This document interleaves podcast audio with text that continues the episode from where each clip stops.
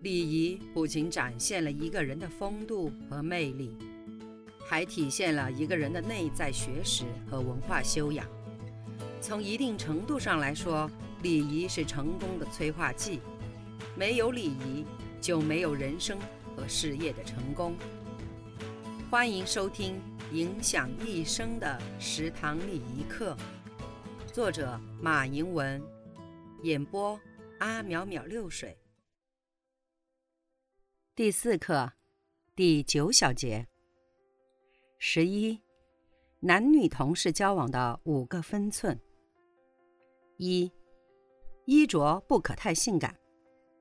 写字间不是约会的场所，也不是自己的居室，不是显示你魅力的地方。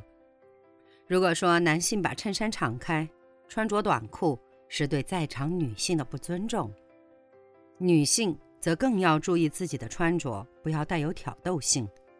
当然，保持优美的女性自然曲线并不为过，可绝不宜张扬自己的性感，如穿着超短裙和太露的衣服在写字间里走动，即使是无意的，也会向男性发出错误的信号。切勿认为穿着打扮只是自己个人的私事，要把握好分寸。这样。不仅避免了性骚扰的嫌疑，也会给人留下优雅端庄的印象，显示出自己内在的修养，在人际关系和工作上都有益处。二，说话不要带黄色。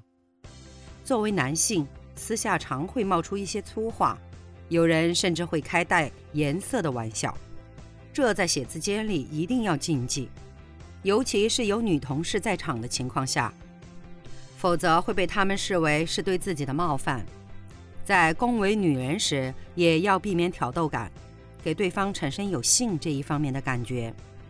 如果你不精通恭维女人的艺术，还是少开口为好。三，举止不要太随便。如果你是男性，当女同事在场时，把松了的皮带解开再扣紧，或是把衬衣塞入裤子里，会使女性不愉快。引起误会，他们可能会把这些不雅的动作看作是骚扰。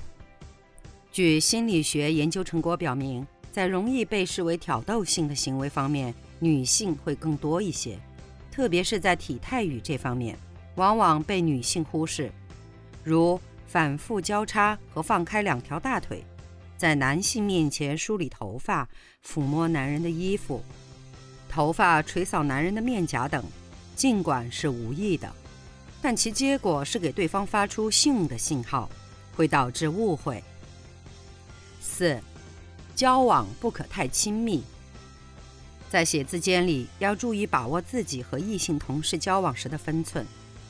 如果你们是要好的同事，当然可以多交流，但最好不要把自己的私生活带入，特别是如果在婚姻上不如意，对异性同事不宜过多倾诉。否则会被对方误认为你有移情的想法，甚至看作是向他求欢的暗示。如果同事把你当成听众时，你不妨向对方多谈谈自己婚姻生活中美好的一面，说一些心得。一来可以为对方提供改善婚姻的借鉴，尽同事之意；二来可以起暗示的作用，使对方尽早避免对你感情上的投入。五。感情不可太投入，在写字间里产生婚外恋，无疑是最糟的情况，后果不堪设想。一旦发现对对方确有相思之情，而因自己或对方已有配偶以及其他诸种因素不能结合的，那么应该马上扑灭自己情感的火焰。这种方法实际上并不会伤害你的同事，也不妨碍你们的友好相处。在办公室里，最难把握的是男女之间相处的度，尤其是年轻的女职员，处理与男同事的关系、与男上司的关系更不容易。这就需要女职员们时刻注意保持空间距离。